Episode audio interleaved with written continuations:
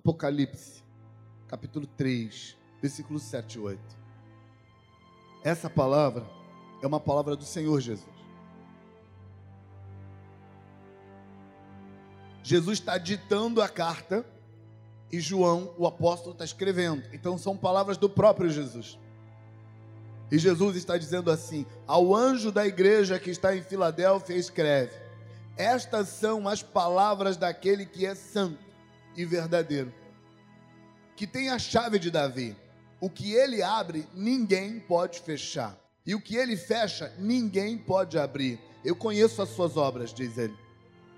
Eis que coloquei diante de você uma porta aberta que ninguém pode fechar.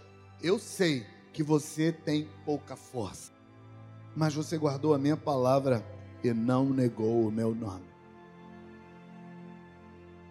Ele sabe. Você achou que ele não sabia, mas deixa eu te contar, ele sabe. Talvez você pensou que ele te escolheu, que ele te chamou, que ele te trouxe para perto, que ele te preferiu, porque ele não sabe, mas deixa eu te contar, ele está dizendo: Eu sei que você tem pouca força. Quando Jesus escreve essa carta, ele está escrevendo para uma igreja dentro de um contexto apocalíptico, onde tudo tem uma mensagem simbólica. Uma das interpretações mais comuns das sete cartas do Apocalipse é que cada carta equivale a um tempo da igreja na terra. E nessa equivalência, de cada carta um tempo. As duas últimas cartas seriam as duas igrejas que estariam na terra no tempo do fim. Portanto, a igreja de Filadélfia, o texto que eu li foi para a igreja de Filadélfia, seria uma das igrejas na terra no tempo do fim. A igreja de Laodiceia seria a próxima igreja na terra no tempo do fim. Essa interpretação, e eu aceito muito essa interpretação, estabelece que a igreja do arrebatamento é a igreja de Filadélfia. A igreja que não será arrebatada, mas estará na terra no tempo do fim, será a igreja de Laodiceia. Portanto, essas duas igrejas, elas andam juntos no mesmo tempo, só que uma será levada e a outra será deixada. A igreja que será levada é a igreja de Filadélfia. A igreja que será deixada é a igreja de Laodiceia. E o que Jesus diz para a igreja de Filadélfia, que é a igreja que vai subir ele diz assim: Eu sei que você tem pouca força. O povo de Deus, no decorrer da história, de Gênesis ao Apocalipse, sempre foi um povo de altos e baixos. E se você quiser notar isso com mais clareza, leia os livros de Primeiro Reis, Segundo Reis, Primeiro Crônicas, Segundas Crônicas, porque você vai notar os reis de Israel sendo sucedidos no governo de Israel, e Israel é o povo de Deus. Quando você lê esses quatro livros, que na Bíblia hebraica são dois, quando você lê o livro dos reis de Israel e o livro das crônicas, você vai passar por uma rotina mais ou menos assim. Página 1, o povo está em alta. Vira página 2, o povo está em baixa. Página 3, o povo está em alta. Página 4, o povo está em baixa. Alto, baixo, alto, baixo. Tipo como se ele estivesse brincando de morto-vivo mais ou menos. O povo de Deus, não só naquele momento da história, mas em toda a história, o povo de Deus sempre vive esse momento de alto, baixo, alto, baixo, alto, baixo, alto, baixo. E nós aprendemos a pensar que Deus opera no povo quando ele está no alto e não opera quando ele está no baixo. Depois opera de novo quando ele está no alto e depois não opera quando ele está no baixo. E o pior, nós transferimos isso para a nossa vida. Transferimos isso para a nossa vida. E se você é crente há muito tempo, sabe que vida de cristão também tem esse esquema que acontece com o povo. Crente também vive, às vezes na alta, às vezes na baixa, e às vezes na alta e às vezes na baixa. Muitas vezes eu atendo crentes sinceros que amam Jesus, dizendo para mim, pastor, não estou me sentindo muito crente. E quando eles estão se sentindo bem crentes, normalmente eu não os atendo. Porque eles não querem atendimento nessas horas. Eles querem quando não estão se sentindo muito crentes. E nós aprendemos a pensar que quando eu estou na alta, Deus vai operar em mim porque eu estou na alta. E quando eu estou na baixa, Deus vai operar em mim porque eu estou na baixa. Jesus está dizendo exatamente o contrário para a igreja que será arrebatada. Ele está dizendo: Eu sei que você tem pouca força. Em outras palavras, para aquela igreja, Jesus não está vindo na época da alta dele. Para aquela igreja, Jesus está vindo na baixa. E Jesus está falando para essa igreja que vai subir. Ele está dizendo: Eu sei que você tem pouca força, mas você não negou a minha palavra, você não negou meu nome, então eu estou contigo. O que nós percebemos com essa igreja que vai subir é que a intervenção de Deus na vida da gente não depende da gente, depende dele. Olha a fala dele para esse povo. Olha como ele coloca as coisas. Ele diz: Eis que coloquei diante de você uma porta aberta que ninguém pode fechar. Eu sei que você tem pouca força, mas fui eu que coloquei uma porta aberta diante de você. Se você estiver na alta, foi eu que coloquei a porta. Se você estiver na baixa, fui eu que coloquei a porta. Se você estiver no meio, fui eu que coloquei a porta. Não tem a ver com você, tem a ver comigo. Quando os meus filhotinhos eram pequenos, tipo 3, 4 anos, de vez em quando eles me perguntavam: por que você me ama, papai? E normalmente o que eles queriam saber era se eu estava disposto a dar um elogio. Eu te amo porque você é bonito. Eu te amo porque você é estudioso. Eu te amo porque você é obediente. Eu te amo porque você é, é esperto. Eu te amo porque você é dedicado. Eu te amo porque você passou nas provas da escola. Mas eu nunca respondi isso para eles. Todas as vezes que eles perguntavam: Por que você me ama, papai? Respondia: Porque eu sou o pai. Por isso eu te amo. Deixa eu te contar uma coisa. Sabe por que Deus te ama? Porque Ele é o Pai. Não, não tem a ver com você. Você achou que Ele não sabia que você tem pouca força, mas Ele sabe, Ele está dizendo: Eu sei que você tem pouca força. Sabe, quando nós enfrentamos os inimigos da vida, nós queremos arranjar um jeito de saber como é que a nossa vitória acontece. Eu me lembro de um episódio na vida de Jonatas, o filho de Saul. Jonatas, o filho de Saul, estava vivendo um momento de aperto, porque Saul reuniu todo o exército de Israel. Saul era o rei de Israel antes de Davi. O rei que veio antes de Davi foi Saul. E Saul tinha um filho chamado Jonatas. E Saul foi à guerra contra os filisteus, mas as coisas deram errado e os soldados de Saul fugiram na presença do inimigo. Não dá para te explicar o que, que deu errado, porque a gente vai gastar muito tempo aqui e eu não queria gastar muito tempo nessa história. Mas as coisas deram errado e Saul não conseguiu vencer a batalha. E os soldados judeus, antes da guerra começar, os soldados judeus fugiram e se esconderam por ali.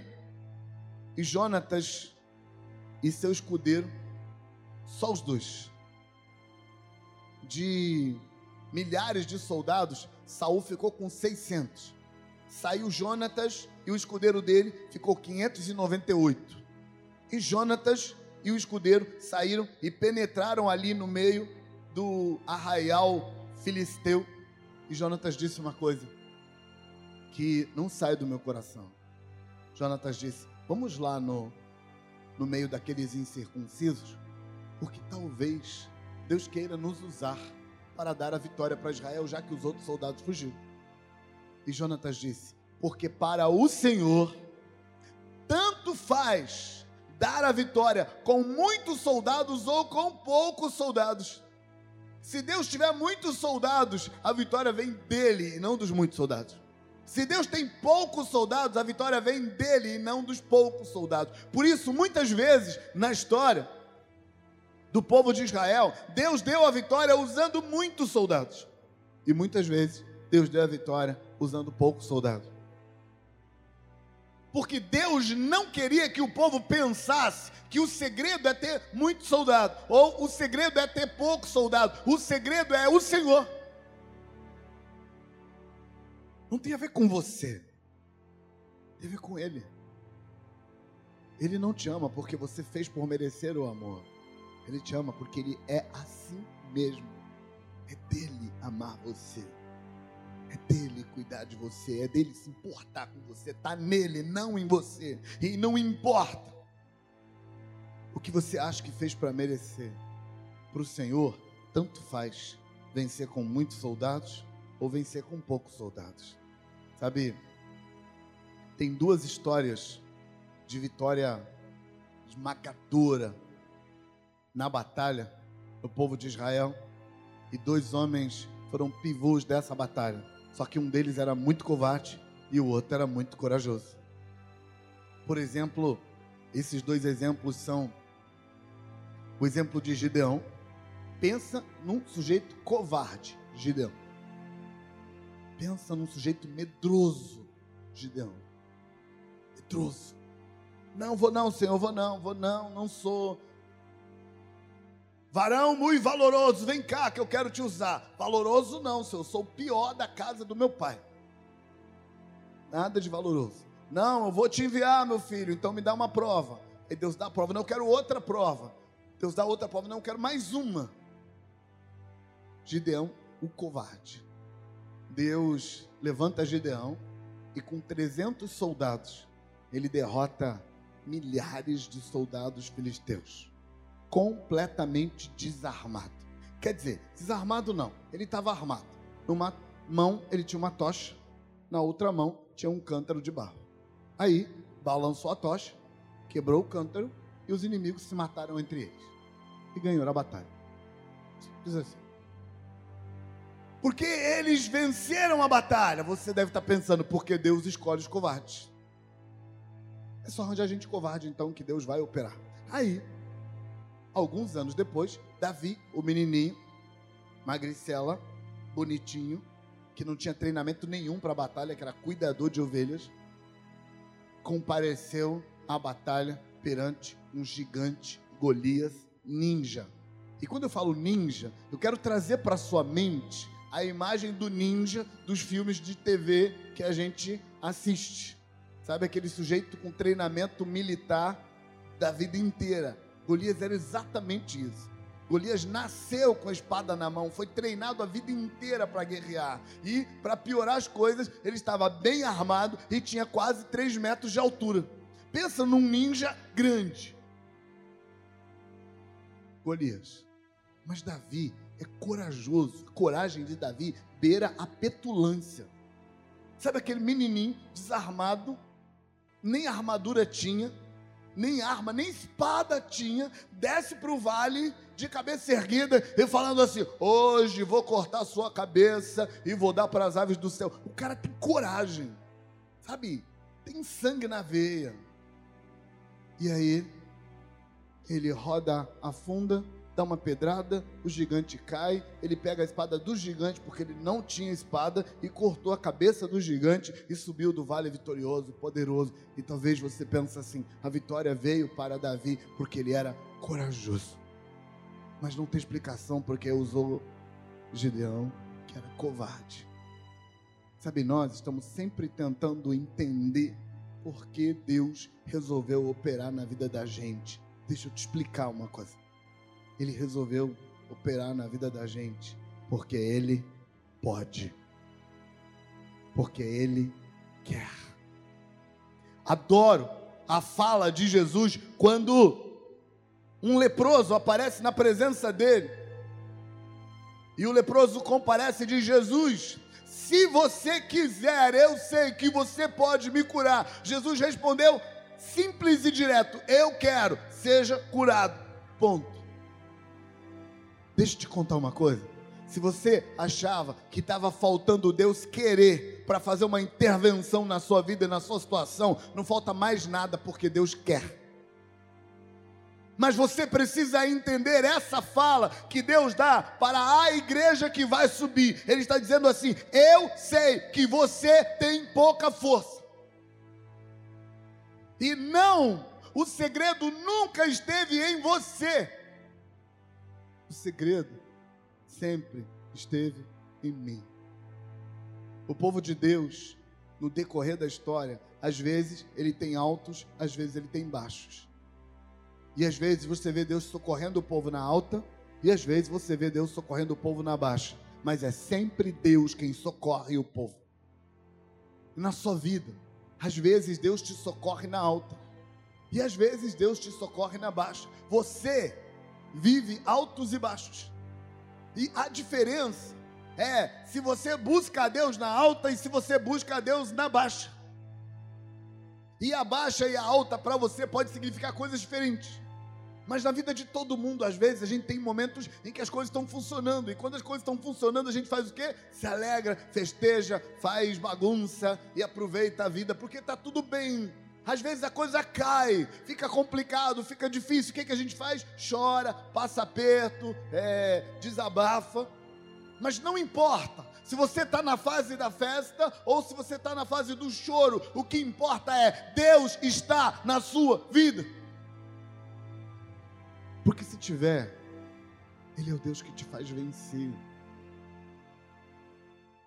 Ele está dizendo: Eu sei que você tem pouca força. Na vida de todo mundo tem alto e baixo. Não importa se você está no alto ou está no baixo. O que importa é trazer Deus para dentro. Jesus, quando escreve essa fala para aquela igreja, quando ele diz que ele sabe que eles têm pouca força, ele estabelece que é ele que colocou uma porta aberta diante de você e ninguém pode fechar a porta que ele abriu. Mas sabe por que tem sido tão difícil para você entrar na porta? Porque você está esperando merecer entrar na porta. E sim, irmãos, tem muita gente que cresceu, que amadureceu, que melhorou, e nós olhamos para essas pessoas crescidas, amadurecidas, melhoradas, desenvolvidas espiritualmente, emocionalmente, socialmente, e nós dizemos que essas pessoas merecem a benção de Deus. Mas deixa eu te contar. O mesmo Deus que opera na vida desses que nós consideramos super desenvolvidos é o mesmo que opera na vida daqueles que não desenvolveram nada. Não depende de você. Eis que diante de você eu coloquei uma porta aberta que ninguém pode fechar. Papai, por que você me ama? Porque eu sou o Pai. A razão pela qual Deus se importa com você é porque Ele é assim. Porque Deus é amor. Porque Ele é desse jeito. Ele se importa. E Ele quer fazer intervenções sérias na sua vida. E aí, se você é o Gideão covarde, ou se você é o Davi corajoso e petulante, não importa. Importa que você coloque Deus na sua vida. Se você está no ápice da sua santidade, ou se você afundou nos buracos profundos do pecado, o que importa é que você coloque Deus no lugar dele, porque é dele que emana socorro. Pastor, mas se eu pecar, as coisas complicam. Complicam para você, para Deus não. Deixa eu te contar uma coisa. Seu pecado não afeta Deus. Não faz Deus mudar. Seu pecado faz você mudar. Seu pecado destrói você. Seu pecado faz mal para você. Seu pecado quebra você. Atrapalha você. Deus continua no lugar dele, te olhando com o mesmo olhar de bondade e esperando que você coloque ele nessa equação ruim que você montou para a sua própria vida. Não, Deus não vira a cara e não muda de casa e não vai para longe quando você peca. Deus continua no lugar dele. Você vai para longe quando você peca. E você pode mudar isso se você entender que nunca teve a ver com você. Na minha infância, eu me converti cedo, criança ainda. E por me converter criança, eu levei a vida cristã muito a sério. Então, por um certo tempo, eu achava que eu fazia tudo certinho, então Deus tinha que me abençoar, porque eu estava fazendo tudo certinho. Muitos outros meninos, rapazes, adolescentes, que levavam uma vida diferente da minha, do meu estilo de vida, que eu entendia vida santa, estavam recebendo mais de Deus do que eu julgava que eu estava recebendo, e eu achava aquilo tão injusto. Porque eu pensava, por que Deus está dando para eles e não está dando para mim? E no dia que eu recebi o que eu estava buscando de Deus, que todos eles tinham recebido antes de mim, no dia que Deus me entregou, foi o dia em que Deus me disse assim: onde abundou o pecado, superabundou a graça. Onde abundou o pecado, superabundou a graça. E aí eu fui pesquisar para entender o que significava abundou o pecado, superabundou a graça. E eu entendi Deus falando para mim. Quando o indivíduo afunda no pecado, e mesmo assim ele vem para Deus, ele vem com uma coisa certa na cabeça. Quando Deus operar na vida dele, não será porque ele merece, será por causa da graça. Quando Deus fizer algo na vida dele, não será porque ele é digno, será por causa da graça. E sim, quando eu comparo a minha vida e a vida daqueles garotos, daqueles adolescentes, e quando eu comparo os meus caminhos com os caminhos deles, de verdade, não quero o caminho deles. Eu não quero ir para onde eles foram. Eu não quero os resultados que eles obtiveram. Mas para Deus operar na minha vida e operar na vida deles é a mesma coisa porque não depende nem de mim, que estava na perfeição absoluta, pelo menos era o que eu achava. Não estava, mas eu achava que estava. E nem depende deles, que na minha leitura estava no pecado, no afundamento absoluto. Não depende nem de mim, nem deles, depende de Deus. Eu coloquei uma porta aberta para você e ninguém pode fechar. E você não sabe que eu sei, mas eu sei que você tem pouca força. Quando Jesus se apresenta no texto, ele se apresenta como aquele que é santo. Ele não está dizendo que ele está negociando a santidade dele. Ele está dizendo que você entendeu tudo errado quando você achou que dependia de você. Sabe o que Deus fez por você? Para que não dependesse de você. Deus fez o absurdo de virar gente. Deus fez o absurdo de virar ser humano.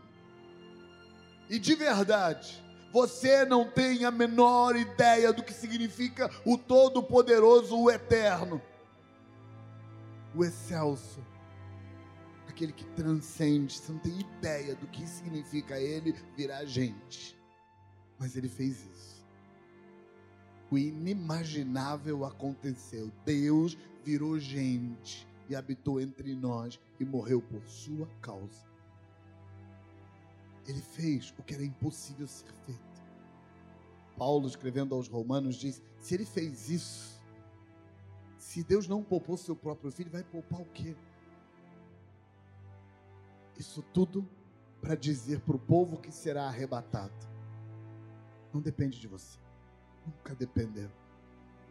Nunca teve a ver com se você é covarde ou se você é corajoso. Nunca dependeu de você. Sempre dependeu dele. Porque isso é importante para você. Porque você, como Davi, você, como Gideão, você, como povo de Israel de várias épocas, você tem suas guerras e você tem seus altos e baixos. E não importa qual a fase que você está vivendo, você só tem um jeito só um socorro, só uma solução para a sua vida. Deixar Deus ser Deus para você. Pastor, mas eu pequei. Então deixa Deus ser Deus para você, pecador, cara de pau. Deixa ele ser Deus. Deixa ele te salvar disso. Pastor, é, meu problema não é pecado, meu problema é que as coisas não estão andando, não estão funcionando. Então deixa Deus ser Deus aí. Põe Deus na sua equação. Não importa onde sua equação te levou, põe Deus nessa história. Porque nunca dependeu de você. Não, mas eu sou covarde, Deus não vai agir. Ele vai agir porque Deus age na vida dos covardes. Não, eu sou corajoso. Deus não vai agir porque você é corajoso. Ele vai agir porque Ele é Deus. Eu quero desafiar você a pegar a equação complicada da sua vida, a equação complicada do momento que você está vivendo na história. Pega essa equação complicada e coloca Deus ali. Mas, pastor, a equação ficou tão complicada que não cabe Deus. Você não tem ideia de onde Deus cabe. Você não tem ideia de onde Deus cabe. Eu vou te falar de um lugar que você não imaginaria que Deus cabe. Deus virou gente, mas ele não ficou satisfeito em virar gente. Sabe o que ele fez? Depois que virou gente, ele, na forma de gente, ele desceu ao inferno. Tem lugar pior do que o inferno? Tem. E desceu ao inferno. Ficou três dias preso lá no seu lugar. Então não venha me dizer que a sua situação não cabe Deus, que a sua equação complicou demais e Deus não cabe nela. Deus cabe em qualquer equação, porque Ele quer caber. E não, não depende de você, depende dele. Apenas ponha Deus nessa equação, chame Deus para te socorrer, peça ajuda dele, ele vai intervir. Ele vai fazer milagre na sua vida. Ele vai mudar as coisas. Ele vai redirecionar. Ele vai fazer seus inimigos caírem na sua frente, porque para ele tanto faz te dar a vitória com muitos ou com poucos, com covardes ou com espertos, com corajosos, não importa. A única coisa que importa é põe Deus nessa história.